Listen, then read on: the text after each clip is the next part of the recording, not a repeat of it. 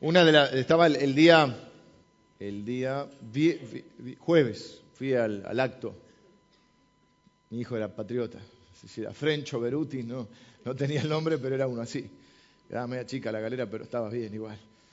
Y este, Beruti con pelo largo, estaba, pero estaba bien, el acto estuvo lindo. Y están los discursos de la maestra, todo muy bien. Pero vieron que siempre hay una frase que se usa ahora, última, hace unos años, va, no sé hace cuánto, por ahí ustedes que son, algunos que son más grandes la recuerdan, pero vieron que siempre se hace el chiste que el pueblo quería saber de qué se trata, y entonces dicen, pero hasta el 2000, el día de hoy, el pueblo todavía no sabe de qué se trata. No sé si vieron ese. Y yo pensaba, puede ser que en algunas cosas no sepamos de qué se trata, pero nosotros pensaba, los hijos de Dios, sabemos de qué se trata la vida. Se trata de creerle a Dios, se trata de esforzarnos, se trata de obedecer la palabra, porque siempre esa frase está eh, como eh, vinculada al hecho de que no sabemos de qué se trata, cómo hacer para, vivir en un país tan fluctuante, tan cambiante, eh, tan este, imprevisible. hablaba con mi papá el otro día, porque bueno, vieron que hay rumores de corralito y de cosas. Bueno, nosotros todavía estamos cobrando el corralito anterior, así que digo, bueno, será, qué sé yo. Y hablábamos de todas esas cosas, estuve leyendo un poco de historia, a mí me gusta un poco la historia también, y estuve leyendo acerca un poco de la historia por los años 70, ahí donde yo nací, y, bueno, no, no, conocía la historia de algunos avatares económicos de esa época. Algunos se acuerdan quizá el Rodrigazo, cuando estaba leyendo, y a mí me interesa un poco estudiar la historia, me interesa bastante la economía. Y, y bueno, estábamos con eso y cuando uno vincula la frase de que el pueblo quiere saber de qué se trata es porque siempre el pueblo es de alguna manera engañado o siempre se toman decisiones sobre eh, las que realmente el pueblo no tiene mucha participación, y por otro lado, de entonces, cómo, cómo hacer para vivir, de qué se trata vivir. Pero nosotros sabemos de, cómo, de qué se trata la vida. La vida se trata de confiar en nuestro Señor, se trata de esforzarnos, de ser valientes, de cumplir la palabra de Dios, de vivir la palabra de Dios, de vivir lo que creemos, y se trata de establecer el reino de Dios en este lugar. Digo esto porque nos va a tocar una iglesia estamos estudiando, espero que usted esté más o menos en tema, si no es difícil ponerlo en tema en unos minutos, eh, pero lo cierto es que eh, igual si alguno quiere están eh, a, disposición los CD o los DVD para seguir esta serie que más o menos va a durar unos tres meses. Hoy es nuestro, tuvimos tres domingos de introducción, después vimos la iglesia de Éfeso, la iglesia de Esmirna, y hoy nos toca Pérgamo. Nos vamos a ir 80 kilómetros más al norte. Le voy a mostrar un mapa. Hoy tengo varias imágenes que nos preparó Mara para que podamos mm, eh, terminar de completar algunas ideas en nuestra cabeza. La serie es sobre las siete iglesias. La pregunta que nos hacemos es, ¿qué tiene Dios? ¿Qué le decía Dios a esas iglesias? ¿Qué nos quiere decir Dios a nosotros como iglesia? ¿Y quiere decir a mí y a usted en lo personal? Porque es un mensaje de Dios lo que nos muestra que Dios y que Jesús ama a la iglesia, sirve a la iglesia, se dio por la iglesia y que la iglesia, con todos los defectos que pueda tener y las imperfecciones, es una idea de Jesús, una idea de Dios. Jesús dijo, y es de Dios, y es de Jesús. La iglesia no es mía. Esta no es la iglesia del pastor Leo. Eh, no es la iglesia de los que están hace más años, acá uno a veces siente como propia y dice mi iglesia, pero no está mal, porque uno se refiere al hecho de que la ama y que la sirve y se, identifica y se, tiene un sentido de pertenencia. Pero yo pertenezco a la iglesia, no la iglesia me pertenece. ¿Eh? Jesús dijo, las puertas del Hades no prevalecerán contra mi iglesia. O sea, la iglesia es del Señor. Nadie puede decir, esta es mi iglesia. Sí, lo podemos decir desde el otro punto, como decimos mi familia, mi iglesia. yo pertenezco a esa iglesia, ¿eh? pero no es que yo soy el, dueño de la iglesia. ¿Mm? Entonces, este, lo que nos mostró estos primeros capítulos de Apocalipsis, primero nos presenta al Jesucristo revelado de una manera que no conocíamos, una manera gloriosa. Muchos se quedan con la idea del Jesucristo encarnado. Es como cuando no ves a tus compañeros de hace muchos años, vos te quedás con la imagen. ¿Se acuerdan esa propaganda que nos mira y decía, estás igual? Algunos están igual, otros no están tan igual. Algunos la vida los ha pasado por arriba. ¿O no? Y decís, pero ¿no te pasó eso que ves ahí y después le miras a tu esposa y dices, pero yo estoy así? ¿Tanto envejecí yo? Y hay que mirar fotos viejas en algunos casos. y, ver. Eh, y nosotros muchas veces nos quedamos con la imagen de algo pasado. Mucha gente se ha quedado, bueno, hay gente que se ha quedado con el niño Jesús en el pesebre. Jesús creció, vivió 33 años en la tierra, una vida perfecta, murió por nosotros, resucitó, eh, venció lo que no podíamos vencer, que era el pecado, la muerte, a Satanás, resucitó, nos dio vida y hoy sí está sentado en un trono, entonces hoy ya tiene otra dimensión. Yo les traje algunas, esa es la primera que teníamos, no me acuerdo. La de Jesús era la primera. ¿Sí?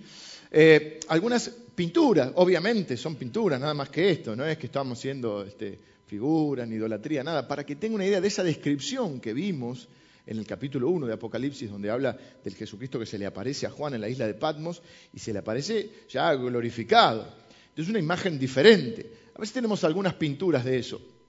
Las iglesias del Apocalipsis, ven, ahí está Juan, Vieron que hay como, unos, eh, como unas antorchas, porque dice que se presenta en medio de siete candeleros, tiene un cinto de oro, los pies de bronce, por supuesto es una imagen. Tiene el pelo blanco que da la idea de, eternidad y de sabiduría. Tiene una espada, que es la palabra de Dios, tiene una espada que, creo que sale de su boca, no, no, veo bien, yo ya no veo nada. No lo dice, pero, pero después, hoy le vamos a ver que la espada va a mencionar la espada en la iglesia que nos toca hoy. Así que eh, no es el Jesucristo el carpintero que teníamos. Después creo que hay otra más. Bueno, son pinturas, ¿no? De cómo podría más o menos... Los candeleros tienen diferentes formas, pero es el candelero eh, de, los, de los judíos. Ahí se le ve la espada. Volvamos una para atrás. Ahí está. Ahí se ve la espada. Entonces, les decía, Apocalipsis se llama, que Apocalipsis quiere decir revelación. Revelación o revelar es dar a conocer algo que no se conocía hasta el momento. Quiere decir que esta imagen de Jesús no la teníamos.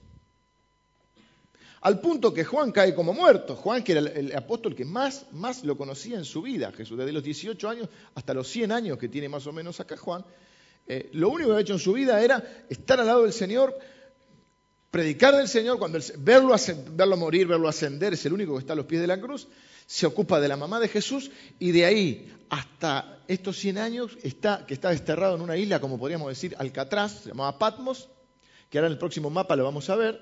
En el próximo, bueno, yo necesitaría señalar. Ah, del 1 para. Ahí está la isla, ¿ven? Ahí está desterrado. Cuatro horas tenía que ir en, se podía ir en barco hasta llegar al continente. Lo mandaron a una isla rocosa solo, 100 años todo medio quemado, porque lo habían hervido en aceite por predicar a Cristo. Y ahí está el recorrido de las iglesias. Uno es Éfeso, que ya la vimos. La dos es Esmirna, que hoy se llama Izmir. Allá están los nombres en, turco, del otro lado. Eh, hoy vamos a ir a la tres, que es Pérgamo, la más arriba de todo. Es una ciudad muy chiquita hoy que se llama Bergama.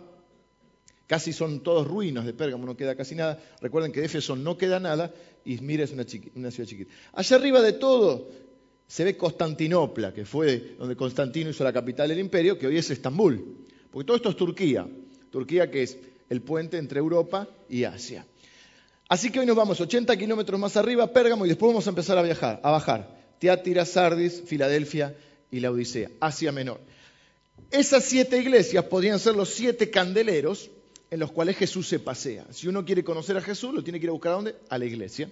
Jesús no está en las montañas, en la naturaleza, en el karma, eh, dentro tuyo, eh, en la chispa divina. No, no, Jesucristo en su, en la visión final que le da Juan, él muestra que se pasea en medio de la iglesia y que la iglesia para él es tan importante que cuando se le aparece a, Juan, al viejito este, que está desterrado, que, que no lo pudieron matar, sobrevive milagrosamente a ser hervido en aceite, de lo único que le habla es de la iglesia.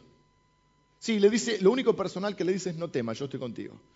Dijimos que es el mandamiento que más veces se encuentra en la Biblia. No temas. No temas no porque todo va a andar bien, ni porque el dólar va a bajar, ni porque va a salir el sol.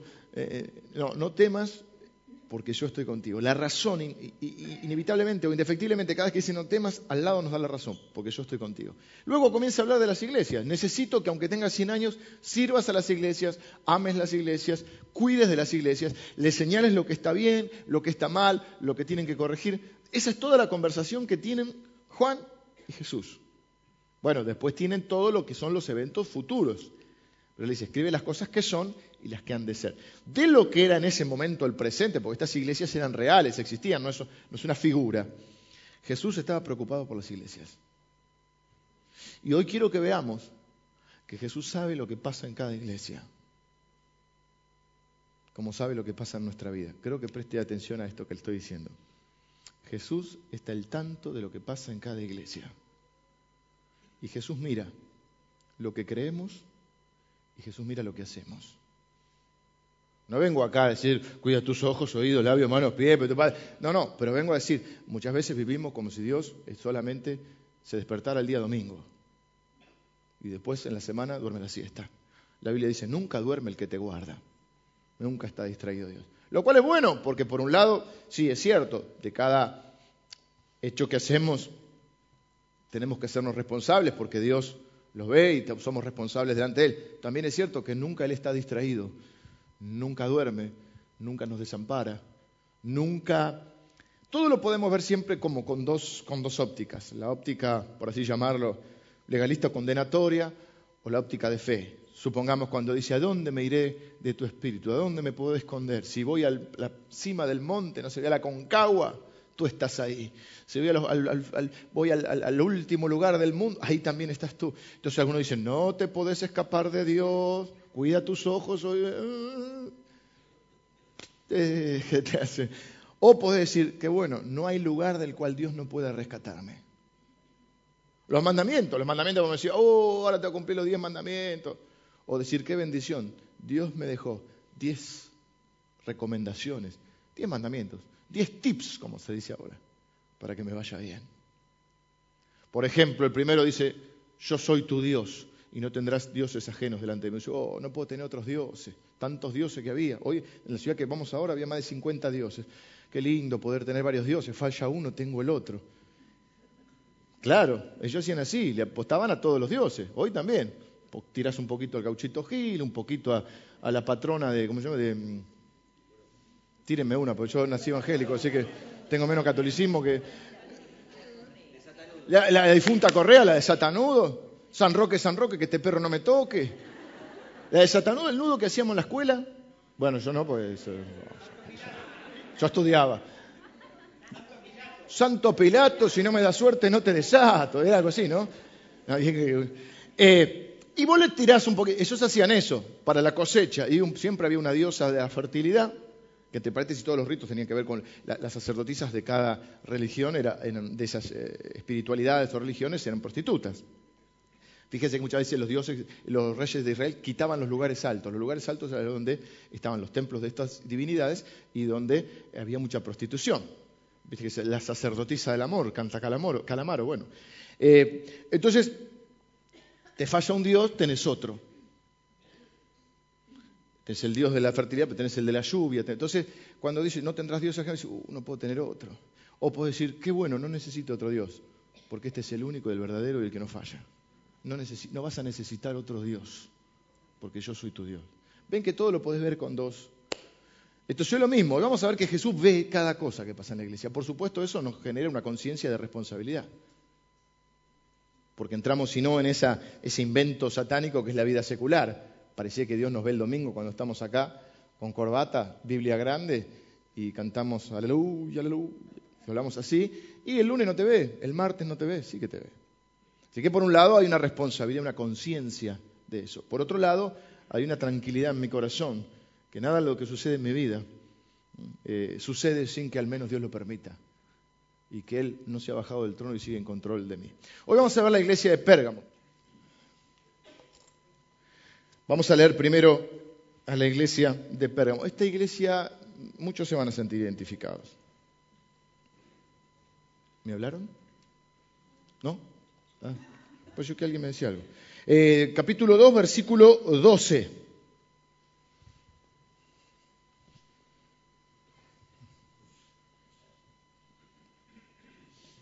y escribe al ángel de la iglesia en Pérgamo.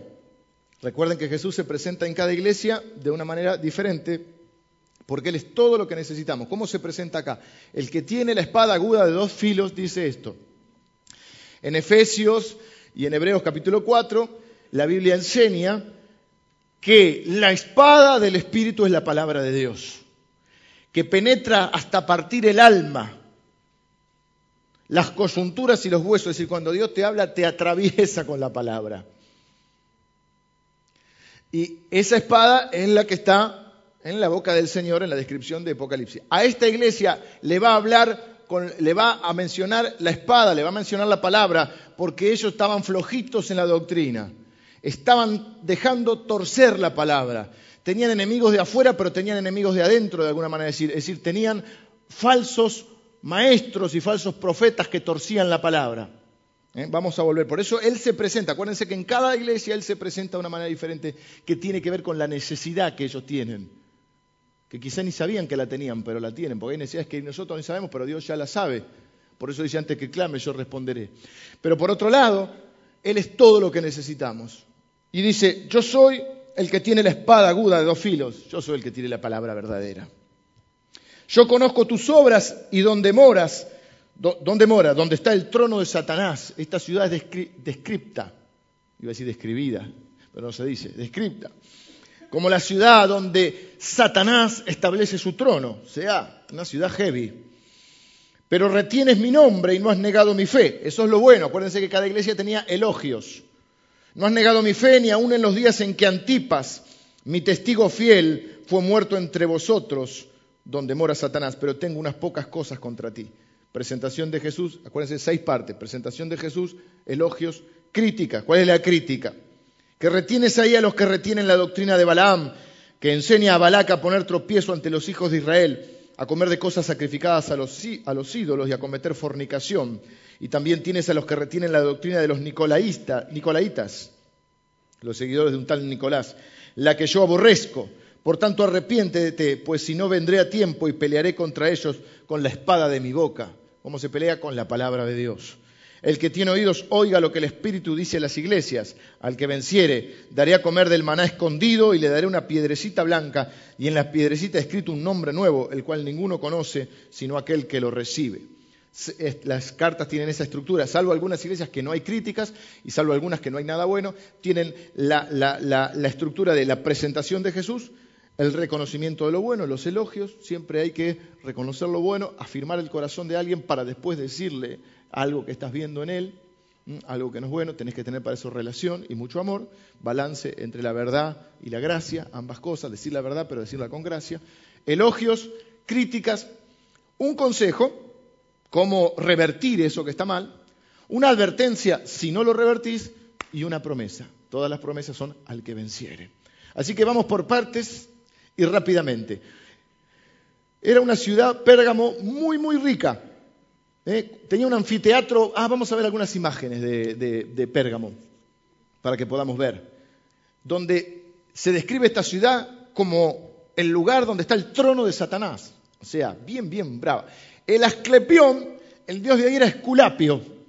Esculapio era el dios, no era un personaje de, algún programa de, bueno, Esculapio era el dios de la sanidad. Ahí va gente de todo el mundo. Fue el primer spa en la historia del mundo prácticamente.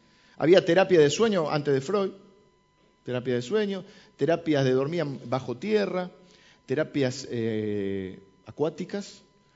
Tenían un montón de medicinas alternativas y aún iba gente eh, que dormía ahí pensando que ahí existía el dios este Esculapio de la sanidad. Eh, la Acrópolis estaba bien, bien arriba, y ahí donde vivían los ricos también, en esa parte. Los ricos vivían arriba de las montañas. Serapeo, esto podría tener que ver con algunas ruinas, de, eh, porque tienen nombre de acuerdo a si son griegos, el nombre griego, el nombre romano, donde estaba el altar de Zeus también.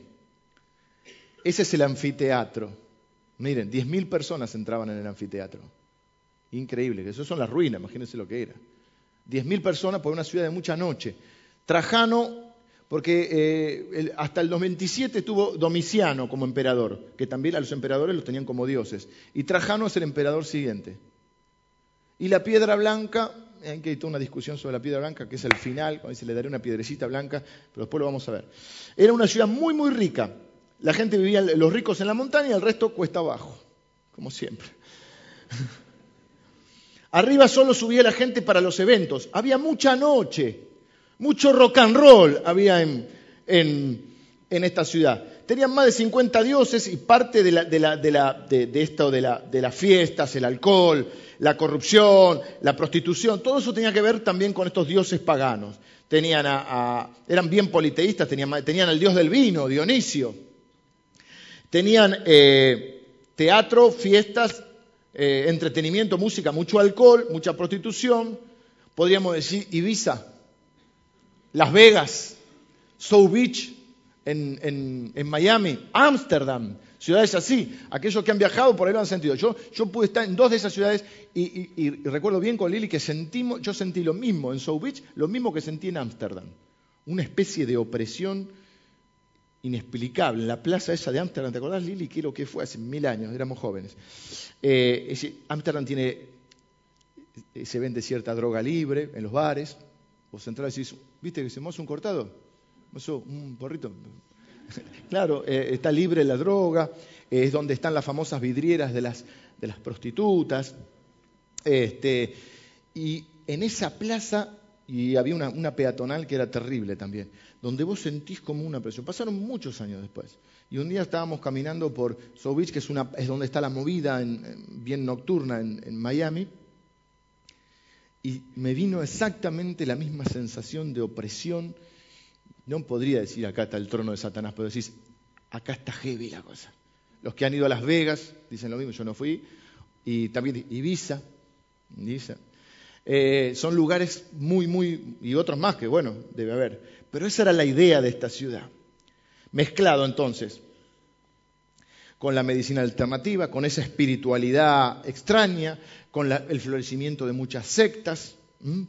Eh, no estaba el maestro amor, pero eh, había varios maestros amores en ese momento, había así que mezclaban, pero digo esto del maestro amor, no por este maestro amor que está ahora, sino porque el, tema de las sectas con el, mezclado con el supuesto amor de la, eh, sexualidad.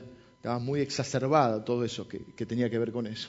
O que era una ciudad, y fíjense, por ejemplo, miren qué interesante, el, símbolo de Esculapio, el Asclepión, ¿viste? Esculapio, el símbolo era una serpiente enroscada en una vara. Mirá si no nos hace acordar a, nosotros que tenemos conceptos bíblicos, la serpiente, ¿eh? todo eso. Bueno, pero lo que me llama la atención es que Jesús sabe exactamente lo que está pasando en cada iglesia. Él en su posición actual de rey omnipotente, sentado en el trono, todo lo ve, la iglesia le pertenece a Él, dijimos, Él evalúa nuestra conducta y nuestra doctrina. Recuerden que la primera iglesia, por ejemplo, Éfeso, era una iglesia que tenía una buena doctrina. Doctrina es el conjunto de creencias que vos tenés y cómo interpretás la Biblia, las escrituras. Estaba hablando de las sectas en los programas de televisión, porque se juntó el tema de las sectas con el tema de la transfusión de sangre de este hombre, de este muchacho que se, niega de paso por si alguno está entre nosotros y no lo sabe, nosotros creemos, estamos a favor de la vida y si te tenés que recibir sangre, usted eh, reciba sangre. ¿Cuántas veces me pedimos dadores de sangre? Por la duda lo aclaro. No tenemos nada que ver con ese tipo de creencias. Pero bueno, fue todo un debate que había ahora. Entonces, fíjense, los Efesios tenían la sana doctrina. Y, se lo reconoce. Fíjese qué, qué, contraste, no qué contradicción. A, Efesios le dice, a los Efesios le dice, yo reconozco que vos aborrecés la doctrina de los nicolaitas como yo también la aborrezco. Nicolás era uno de los, se cree, uno de los, algunos creen, de los siete, ancianos que había en una época, donde comenzó a enseñar que se le podía dar eh, libertad a los deseos de la carne. Hacele caso a tu corazón y a tus instintos, de alguna manera. ¿Mm? Se comenzó a meter esa filosofía y que Dios la aborrece. Por lo tanto, a lo que por una cosa los alaba, después les, señala otro error, habían perdido su amor, la relación con el Señor. Y les dijo, si no recuperamos esta relación, así no va. Casi como en un matrimonio cuando uno dice, esto no es lo que quiero para mi vida. Este tipo de relación no la quiero. Y de hecho dijimos que Efesios en el siglo V, hasta el siglo V estuvo la iglesia, después no estuvo más la iglesia, y en el XIV desapareció ciudad, todo, iglesia, todo, no hay nada. De una de las ciudades más pujantes del tema.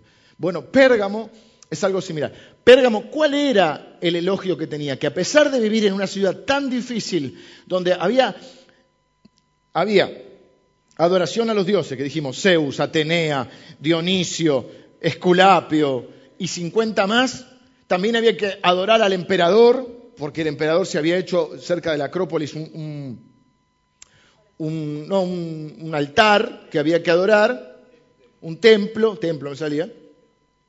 Eh, en medio de eso, los únicos que tenían libertad para seguir adorando solo a Dios eran los judíos, pero los cristianos pierden el paraguas de protección de los judíos cuando se separan en el año 70 que cae el templo. Así que era eh, el, Señor reconoce que sufren espiritual y físicamente porque hay mucha persecución.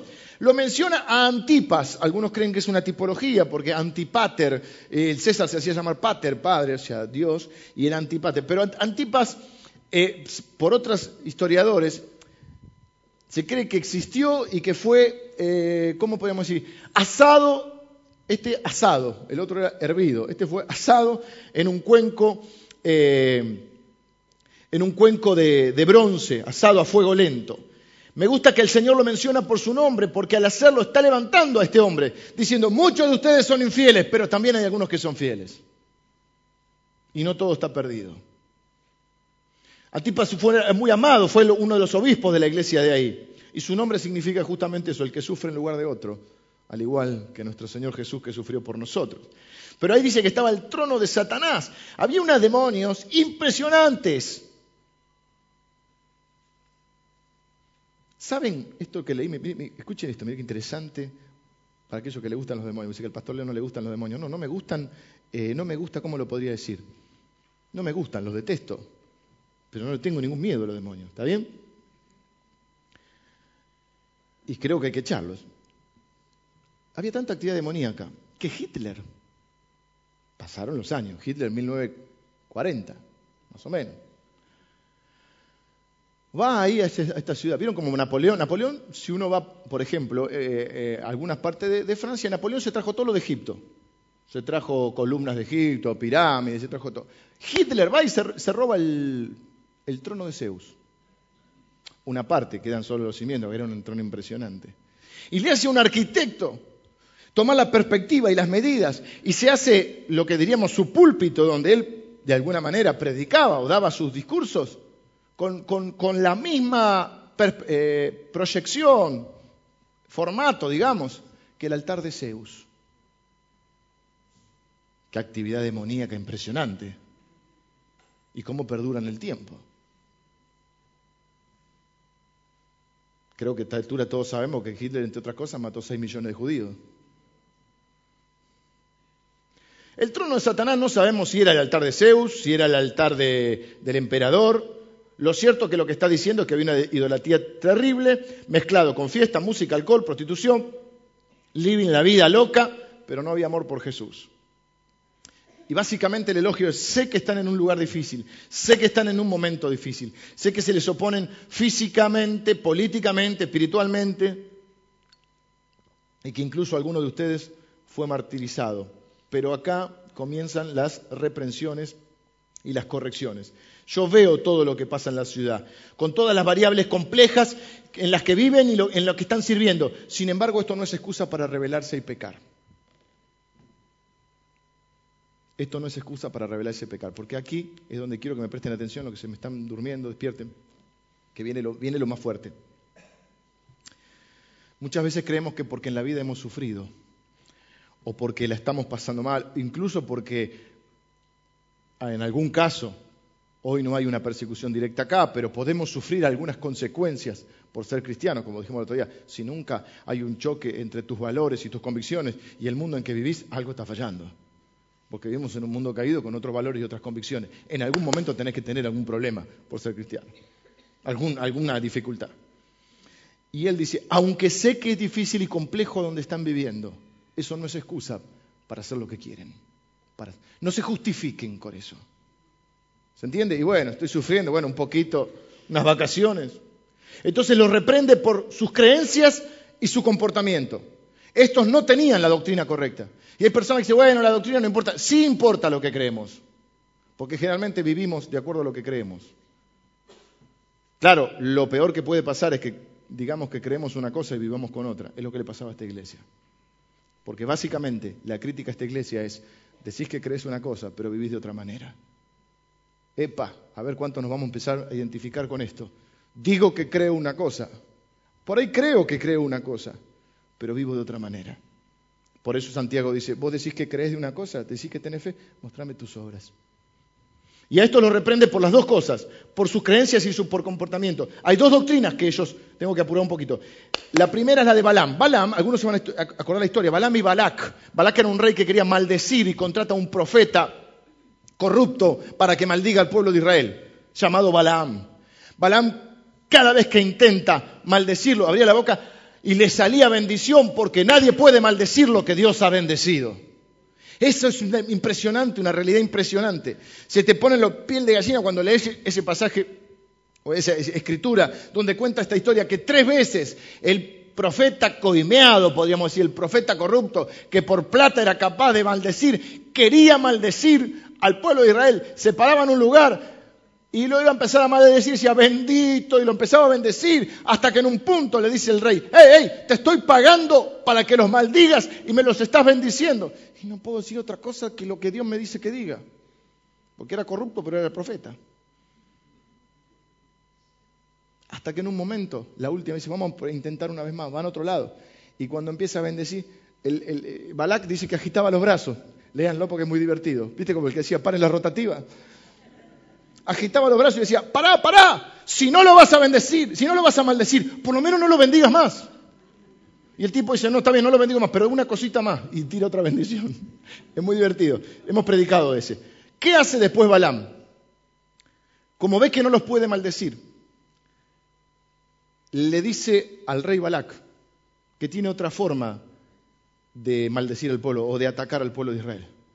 Le dice, contratamos habitas se ve que eran unas mujeres muy hermosas. Viste que decís, ay, las de tal lado son lindas, a algunos les gustan las de acá, las de allá. Eh, bueno, mujeres lindas en todos lados, ¿sí? Pero parece que las de Moab eran muy lindas. Entonces le dijo, contratá mujeres muy lindas de Moab. Y con eso vas a corromper al pueblo de Israel. Por ahí entró la caída, una de las, de las tantas caídas del pueblo de Israel. Entonces, ¿qué es la, doctrina de Balaam? Parece que había uno que estaba infiltrando esta doctrina. ¿Cuál es la doctrina de Balaam? Era esto, era la doctrina ¿eh? de dejar que a través de ritos espirituales entrar a la prostitución. Porque ¿cuál es la crítica? Que ellos tenían un problema de creencia que les llevaba a un problema de comportamiento. Si ellos creían que eso no estaba mal, que Dios no lo veía mal, ellos participaban de esas fiestas. Ellos iban a esos lugares que no tenían que ir. Y cuando iban a lugares que no tenían que ir, hacían lo que no tenían que hacer. A mí me da risa cuando algunos jóvenes dicen, yo voy, total, no hago nada. ¿Y para qué vas? Voy a ese lugar donde hay sexo, droga y rock and roll, pero no hago nada. ¿Qué vas a orar? ¿Vas a reprender a los demonios? Si no hacen nada, no vayas. ¿Qué tenés que hacer en ese lugar? Y estos empezaron así. Empezaron que sí, que no, que no voy, que voy. Después encontraron a alguien que te diga lo que querés oír, porque siempre hay uno que por unos pesos te va a decir lo que querés oír y apareció uno con la doctrina de Balaam. Y apareció otro, Nicolás, el de las Nicolaitas, que lo mismo, enseñaba que los cristianos son libres de seguir los deseos de la carne. Siempre hay personas que dicen que hablan de parte de Dios, pero contradicen la Biblia. Y la crítica es que la iglesia no se opone mucho a eso. Cuando la Biblia enseña que la iglesia es columna y baluarte de la verdad.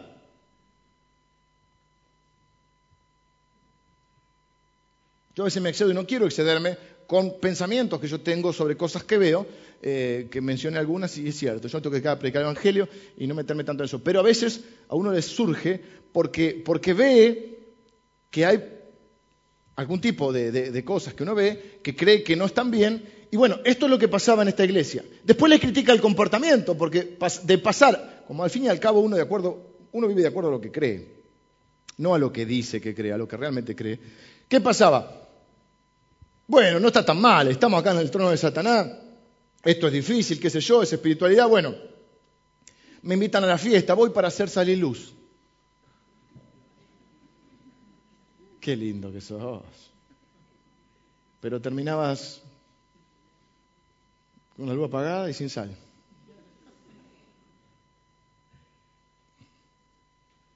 Y esto es lo que pasa con muchas, me estoy entrando en calor yo también. Esto es lo que pasa con, muchos cristianos hoy. coquetean en un límite. ¿Y saben cómo se llama eso? Miren, me voy a poner hoy, voy a poner legalista. Hoy viene legalista, así que agárrense. ¿Eso saben cómo, en qué termina? En una palabra que se llama apostasía. Apóstata. Ahora le voy a explicar lo que es apostatar. Es apostató de la fe, apostatar. Eso termina en otra palabra, muy usada por el legalismo, pero que bien usada está bien. Se llama mundanalidad. Y es cuando vos dejas entrar conceptos a tu vida que no están de acuerdo a la palabra de Dios. Pero que bien, vienen prolijados, bien presentados, van. Le metemos un poquito, y la gracia, y le metemos un poquito, y no, lo que pasa que, bueno, Dios sabe, y bueno, y la carne es débil, y qué sé yo, y le metemos, un, y al fin y al cabo, estoy sufriendo tanto, me esfuerzo tanto, solamente es un rato de diversión, y bueno, toda una serie de cosas. Pero básicamente le dice que eran apóstatas. ¿Sabe lo que es apóstata? Un apóstata es alguien que profesa una fe que no practica. Vive de una manera diferente, a veces totalmente contraria, a veces no, a la fe que profesa. Es un poco eso que llevado al extremo es haz lo que yo digo, pero no lo que yo hago. Ese es el extremo. Pero muchos de nosotros nos tenemos que, revisar, porque cuando leemos la Biblia, la Biblia nos lee, porque por ahí no es que somos los reapóstatas, pero hay que tener cuidado la Biblia habla muchas veces, no sea que alguno se deslice. Vos no te levantás un día y decís, ok, voy a ser apóstata, che. Hoy voy a apostatar, corbata acá, pepe, pepe, el saco. No, no, no. Uno se va deslizando. No se va deslizando. ¿Y qué hay de malo si soy, no sé, el jefe de compra de una empresa? Y si total lo van a comprar, ¿qué hay de malo que haya un sobre para mí también? y uno se va deslizando. Y esa pregunta que hay de malo es engañosa y dulce. Yo podría preguntar de otra manera. Digo, de pronto, me parece, ¿qué hay de bueno? Porque todo me es lícito, pero no todo me conviene. Todo me es lícito, pero no todo me edifica. Todo me es lícito, pero no me dejaré dominar de ninguna de esas cosas. Tenés tres filtros para ver si, si algo es de Dios o no. ¿Me conviene? ¿Me edifica en algo? ¿Me suma en algo? Tercero, ¿me va a terminar dominando? ¿Usted cree que alguien empieza siendo adicto al alcohol, a la droga, lo que fuera, de un día para otro? Ayer escuchaba un músico de rock, me dijo, yo me salí del rock, un tipo grande ya. Y dice, llegué, me tomaba dos botellas de vodka por día y no me hacía nada. Ya estaba. Pero un día me di cuenta que eran las 4 de la mañana y no tenía botella de vodka y tuve que salir a comprar.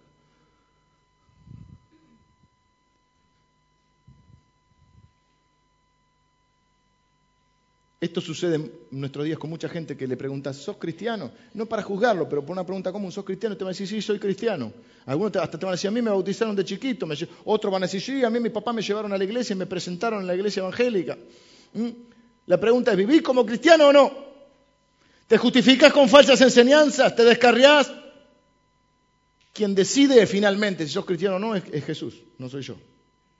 Pero esto es lo que sigue estando en el corazón del hombre dos mil años después. A veces no es que no sepamos la verdad, es que no nos gusta. A veces no es que no entendemos la Biblia, sino que queremos hacer algo diferente. Las personas de Pérgamo dijeron, bueno, podemos decir que somos cristianos, pero vamos a creer lo que queremos creer y comportarnos como queramos. Y de última consigamos a alguien que nos diga que está bien. Pero la respuesta de Jesús es no, esto no es así. Lo que está mal está mal y no va. No, pero eh, bueno, sí todo lo que quieras. Yo tenía un amigo en la escuela que le iba mal en el secundario. Y siempre, y entonces cuando el padre le decía algo, él decía, no, pero la maestra, esto, lo otro, ¿viste? Y, le decía el padre, le, decía, yo quisiera que tengas todas las respuestas que tenés para mí y se las tiras a los profesores. Así como tenés siempre una respuesta para... ¿Por qué no le respondes a los profesores cuando te preguntan la lección? Entonces muchos tenemos muchas respuestas porque argumentamos y dejamos que entren falsas creencias o falsas enseñanzas o falsos razonamientos como este. ¿Qué tiene de malo? Ir a un lugar donde todo lo que pasa es malo. Ah, pero yo no hago nada. Y entonces, ¿cuál es la explicación de para qué vas?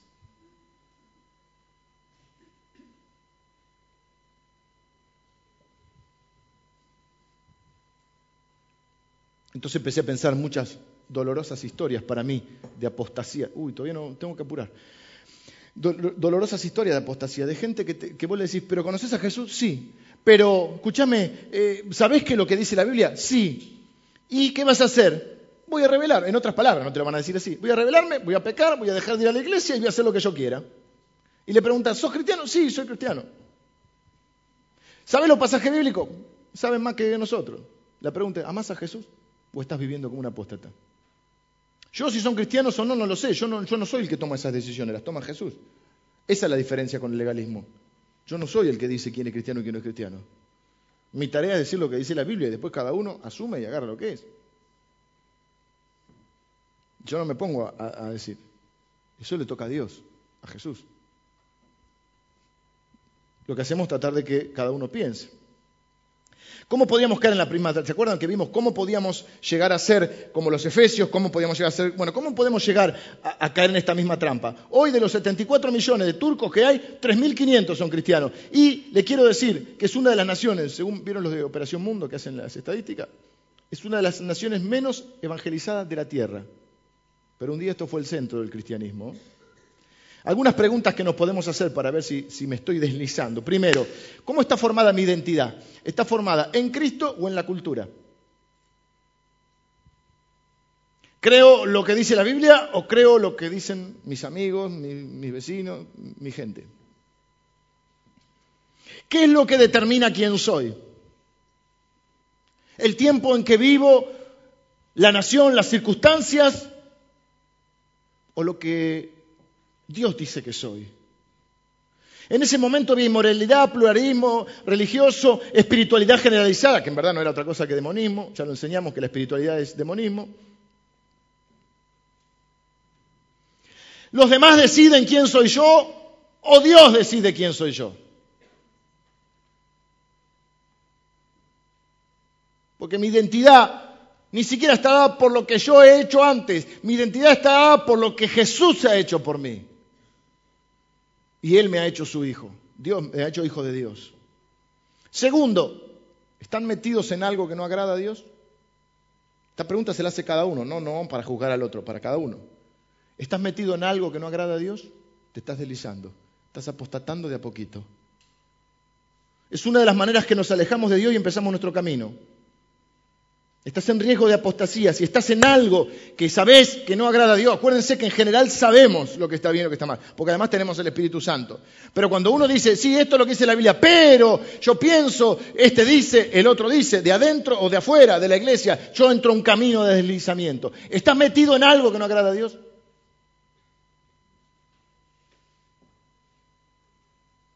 Tercero, ¿qué tan comprometido estás con la palabra de Dios? Ellos decían, creemos en Jesús, pero la Biblia dice algunas cosas que son muy controvertidas, muy impopulares, que muy anticuadas, que bueno, no, no, no, hay que interpretarlas, el griego, el hebreo. Consigamos un maestro que nos diga lo que queremos oír. Es decir, yo voy a creer en Jesús, pero lo que dice la Biblia no tanto, porque es muy antiguo. Les voy a decir algo, la primera vez que leemos la Biblia no nos gusta. La verdad que cuando empezamos a leer la Biblia no nos gusta, porque la Biblia nos muestra que muchas de las cosas que hacemos estamos equivocados. Y nosotros creemos que estábamos bien. Y a mí mis padres me enseñaron así. Y pero tu padre era cristiano o no era cristiano. Y si era cristiano hay que ver lo que te enseñó igual. Y porque a mí, mis abuelos, está bien, no todo es malo lo que te enseñaron. Lo que digo es, miremoslo con la luz de la palabra.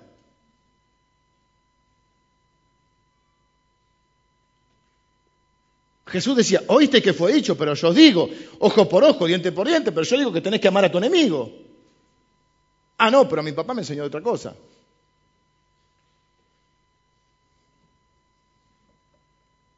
¿Qué tan comprometidos estamos con la palabra de Dios? La primera vez que la leemos no nos gusta, porque nos dice que en muchas cosas estamos equivocados, que tenemos que cambiar nuestra mente y nuestro comportamiento. Por eso le dice, arrepiéntanse. Y es cambiar de mente y cambiar de comportamiento, un cambio de vida.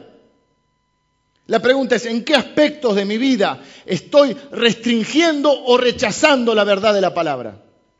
Vuelvo a preguntarlo. ¿En qué aspectos de mi vida? Acuérdense que lo hacemos para analizarnos cada uno y no juzgar a nadie. Yo me tengo que mirar y decir, a ver, para no estar deslizándome hacia una apostasía, es decir, profesar que creo algo y vivir de otra manera. ¿Qué aspectos de mi vida yo estoy rechazando la Biblia? Estoy rechazando lo que la Biblia, la que la palabra de Dios enseña, o la estoy restringiendo, o la estoy, una palabra que no me sale, relativizando. Bueno, no es tan así. Bueno, eh, qué sé yo, hay que esperar hasta el matrimonio, no sé. bueno, en esa época porque había que vivir en carpa y qué sé yo, y porque era más fácil y se casaban muy jóvenes. Bueno, no, en esa época porque no, los negocios eran de otra manera y no había tanta corrupción como ahora, entonces no puedo, si no me corrompo un poco, no. Cuarto, y esta es dura, pero cada uno se la tiene que hacer, soy un apóstata. Es decir, oh, pero no soy un hereje. No, no, no dije eso. Estoy practicando la fe que profeso. Esto afectará tu vida, la de tus hijos y la de los hijos de tus hijos, porque van a ver si hay una dicotomía o una contradicción entre lo que decís, creer y lo que te ven hacer.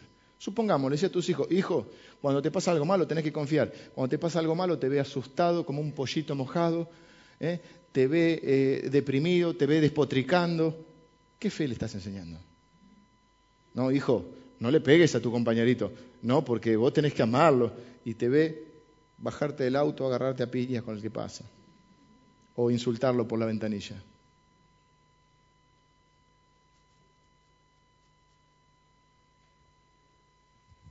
O le enseñás que sea un hombre íntegro y honesto. Y vos sabés que no lo está haciendo en tus negocios o en tu trabajo. Pueden que sean cristianos, no lo sé, Jesús conoce el corazón de cada uno. Siempre uno puede enmendarse y regresar a Él. Es lo que nos invita a arrepentirnos. Dice que el consejo es arrepentirte. Pero ojo con profesar una fe o una creencia que no vivimos. ¿Qué dice Jesús? Que se arrepientan. Y arrepentirse es decir, lo que hice está mal, lo que excusé es inexcusable. La lucha mental que he tenido con Dios, académica o teológica, debe dejarla de lado y empezar a confiar en Él. El arrepentimiento es un don de Dios, es un regalo que Dios nos hace. Dios nos puede nos permite arrepentirnos.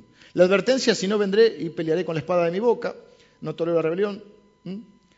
Dice que si no, hará guerra contra ellos. Y la promesa es que les dará del maná escondido. Algunos dicen que Jeremías escondió maná y que, que cuando Dios vuelva va a estar ese maná. Pero no, importa si eso es lo que se refiere. ¿Cuál es el temor muchas veces a obedecer la Biblia antes que a la, gente o a las presiones que tenemos en el trabajo, en la cultura? ¿Cuál es, la, cuál es el miedo? ¿Cuál es la razón? Muchas veces la razón es el miedo. Suponete, si obro de, acuerdo a la Biblia, ¿qué me va a pasar? Perderé mi provisión, perderé mi trabajo, me irá mal en el negocio, perderé una oportunidad que aprovechará otro. Si todos lo hacen, si todos somos truchos, si vivimos en el país más trucholandia. ¿Se acuerdan cuando el un presidente de Uruguay dijo, de lo argentino no me hablen, porque son una manga de ladrones del primero hasta el último. Y nos enojamos todos. Esas cosas no se dicen. Hay verdades que no se dicen. Porque duelen. Desde el primero hasta el último, no. Hasta el penúltimo. El último llegó tarde, por eso no pudo ser.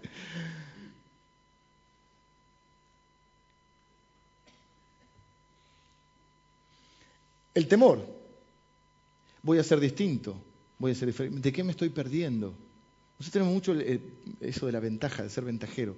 Y, a ver si me pierdo algo que se lo va a ganar otro. Si me pierdo de, no sé, de la diversión, de un buen momento, si me pierdo del dinero, si me pierdo del trabajo. y, lo que viene a decir, al que venciere le voy a dar la provisión, le voy a dar lo que necesita. lo que realmente le hace bien. El maná es lo que le daba a Dios, el pan especial ese que Dios le daba en el desierto. Segundo, dice, a mí me gusta una frase que siempre dice, el que tiene oídos para ir, oiga lo que el Espíritu dice a las iglesias. ¿Mm? Porque muchas veces lo que nos pasa es que empezamos a apostatar porque dejamos de escuchar al Espíritu. Porque ahora ya sabemos, porque hicimos el instituto, porque aprendimos esto, porque hace tantos años que ve a la iglesia y dejas de oír al Espíritu. Eso le pasó a Éfeso también. Aunque tenían la doctrina correcta, dejaron de escuchar al Espíritu. Y muchos lo que necesitan es volver a escuchar al Espíritu. Les daré una, piedrecita, tengo que terminar así que les daré una piedrecita blanca y un nombre nuevo. Y esto tiene, vengan los músicos, no tengo más tiempo. Me quedo medio mensaje, pero se lo voy a dar en otro momento. Les daré una piedrecita blanca con un nombre, dice el versículo. Eh, al que venciere daré a comer del maná escondido y le daré una piedrecita blanca. Y en la piedrecita escrito un nombre nuevo, el cual ninguno conoce sino aquel que lo recibe. Había muchas interpretaciones, usaban para muchas cosas las piedras blancas. Les tiro algunas para que, para que ustedes vean algunas. Por ejemplo, para ir a una fiesta te daban una piedra blanca, era tu tarjeta de entrada.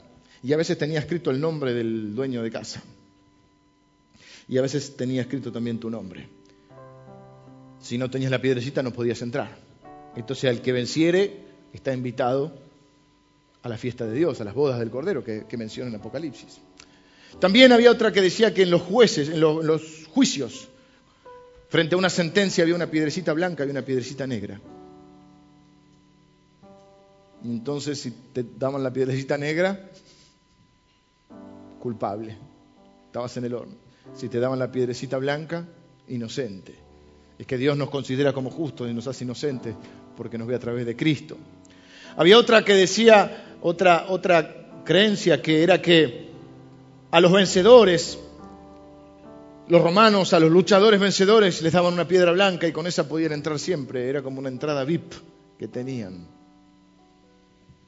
Porque a los que vence, porque la piedra era un símbolo de victoria. Otro era un símbolo de que vienen los buenos tiempos, de que va a haber buenos tiempos. Y que resistan hasta que vengan los buenos tiempos. Otro era que entre dos familias, cuando había problemas, ellos recordaban, llegaban a una amistad, armaban una amistad entre la familia.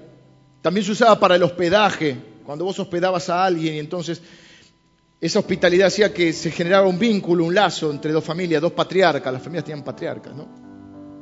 Y entonces, ¿viste cómo intercambias tarjeta? Intercambiaban una piedra con el nombre.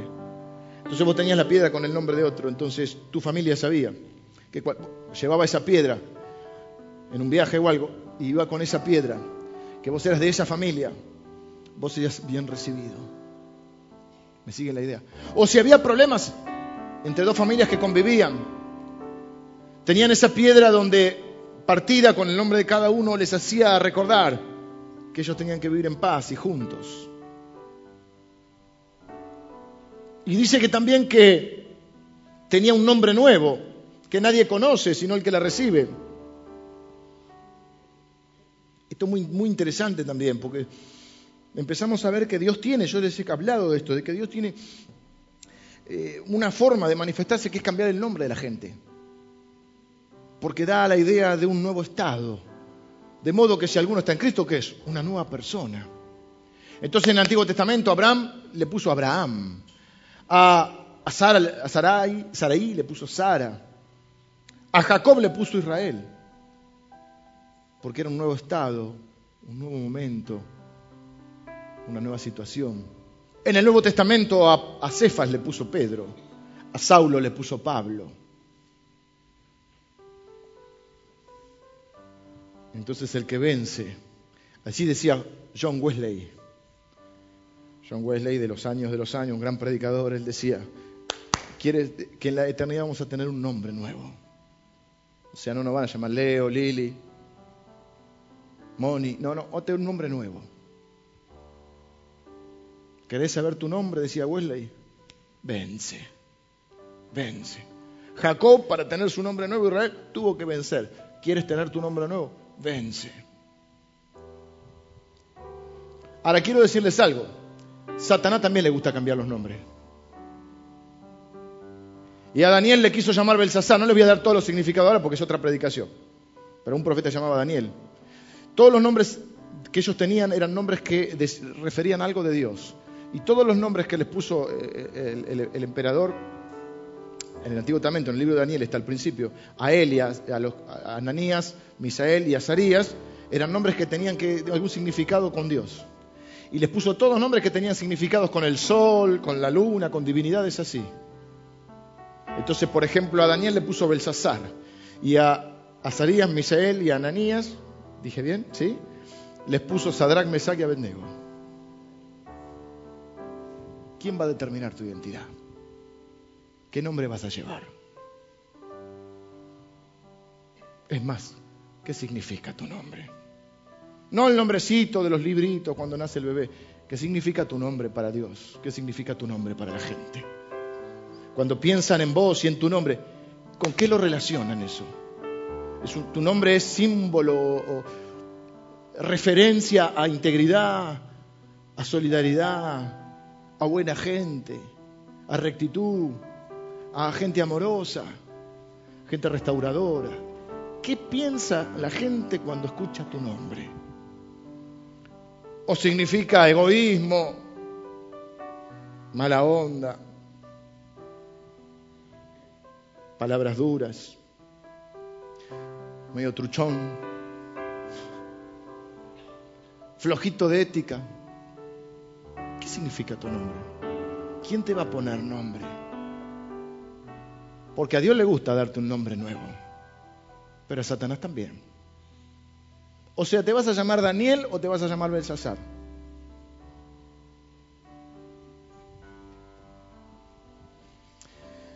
Me puse muy triste cuando terminó este estudio que hice, porque estudié un montón.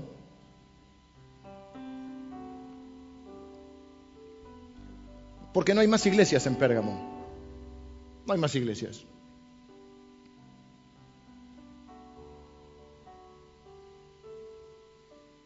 Y yo estoy orando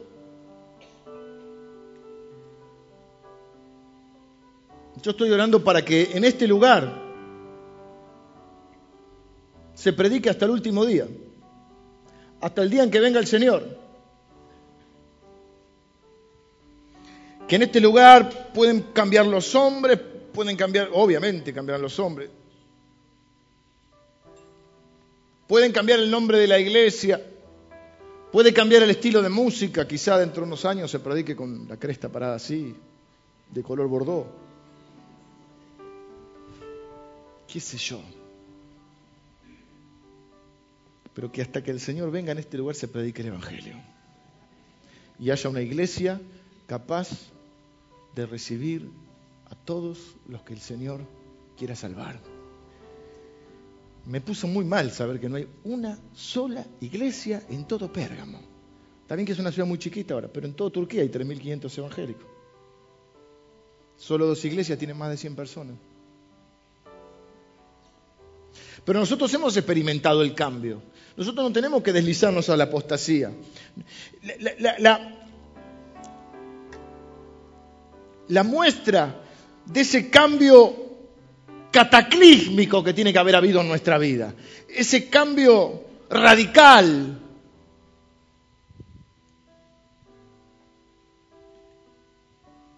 Mira lo que te voy a decir, tectónico. Oh. Un terremoto, ¿viste? Tiene que haber sacudido tu vida. Es que Dios te dé un nombre nuevo. Yo no sé si en la eternidad Dios nos va, a qué nombre nos va a dar. Pero acá en la tierra,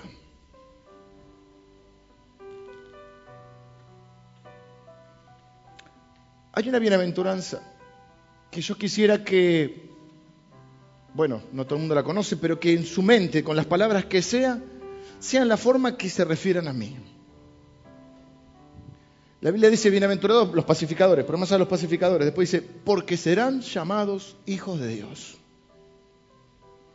Y yo quisiera, y honestamente trato de vivir para que mi nombre refiera a eso. Hijo de Dios. Verdaderamente sea un hijo de Dios, un varón de Dios, un hombre que viva con un corazón para Dios y para servir y amar a su iglesia. Entonces, quizá este sea el desafío para muchos de nosotros hoy. Pensarnos, ¿cómo se está determinando mi identidad? ¿Cuál es mi identidad? Tanto que se habla de la búsqueda de identidad. ¿Cuál es mi identidad? ¿Soy hijo de Dios? Tengo que vivir como un hijo de Dios. Si no, solo será una apostasía. Profesar algo y vivir de otra manera. No, pero la Biblia, que esta, que la otra, que no me gusta. No te gusta. Qué pena que no te guste. ¿Qué dice la Biblia? ¿Quién determina tu identidad? ¿Cómo te vas a llamar? ¿Cómo la gente te va a conocer? ¿Con qué nombre? Te va a conocer. y, tu nombre por qué va a estar dado? Por tus acciones. Y lo que vos crees, ¿cómo se va a transmitir o, a, cómo los otros lo van a, ver lo que vos crees? Por tus acciones. ¿Querés mostrar tu fe? Muéstrame tus obras, dice Santiago. ¿Cómo estás viviendo? ¿Qué es lo que más choca a la gente? Que alguien diga algo y haga otra cosa. ¿Sí o no? ¿Qué es lo que hace perder credibilidad? Y eso es lo que hace que muchas veces el Evangelio caiga en descrédito. Y muchas veces los responsables de que el Evangelio caiga en descrédito somos nosotros. Que hablamos de Él, pero no vivimos como Él.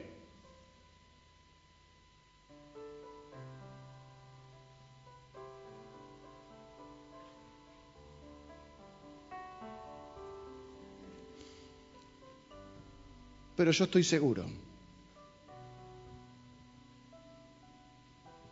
Bueno, seguro. Aseguro lo llevaron preso, digo. Es mi oración, mi deseo y mi convicción. Que hasta que el Señor venga, en este lugar existe una iglesia fiel. Una iglesia que tiene sus defectos, que tiene sus imperfecciones, que, que no se cree mejor que nadie ni juzga a los que vienen. Al revés, yo creo que el que, el que es verdaderamente un hijo de Dios, lo que tiene que encarnar es el amor y la gracia de Dios para recibir al que viene. Luego enseñarle la palabra de Dios. Pero en última instancia, el que define quién es y quién no es cristiano es Jesús. Yo no estoy para eso. Yo estoy para mostrarle lo, que Jesús quiere y cuánto Jesús le ama. Entonces yo les invito a que ahora cerremos nuestros ojos, tengamos esta misma oración, que oremos con la convicción y con el deseo y el ardor en nuestra alma, que en este lugar, en esta iglesia, nunca suceda lo de Pérgamo, que no nos transformemos en unos apóstatas, ni lo de Éfeso, que también tenían la doctrina correcta, pero empezaron a perder el amor, y lo concreto es que en esos lugares hoy no hay iglesia que afirmemos nuestra identidad. Nuestra identidad está en Cristo. Somos llamados hijos de Dios.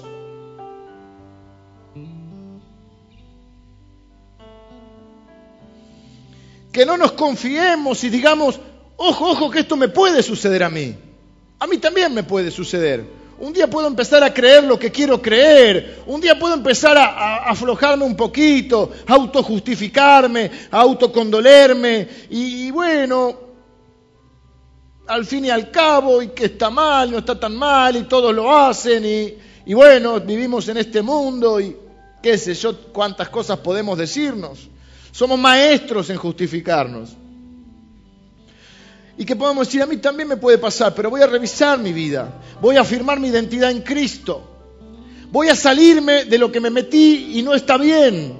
Y no agrada a Dios, voy a dejar de excusar lo inexcusable. Voy a, a reafirmar mi compromiso con Jesús y con su palabra.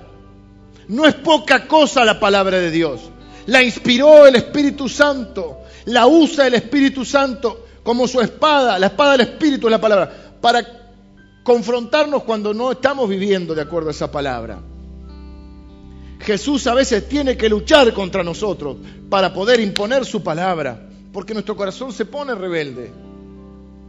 Pero no nos deslicemos para no terminar siendo apóstatas, que me suena tan parecido a hipócrita, porque es creer y decir una cosa y hacer otra.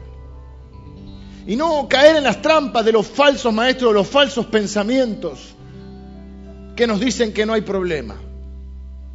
Y afirmar nuestra identidad en Cristo y ser bien, bien radicales, exagerados y fanáticos en agradar a Dios. Señor, oramos en esta en esta mañana. Gracias por tu palabra, gracias por tus promesas.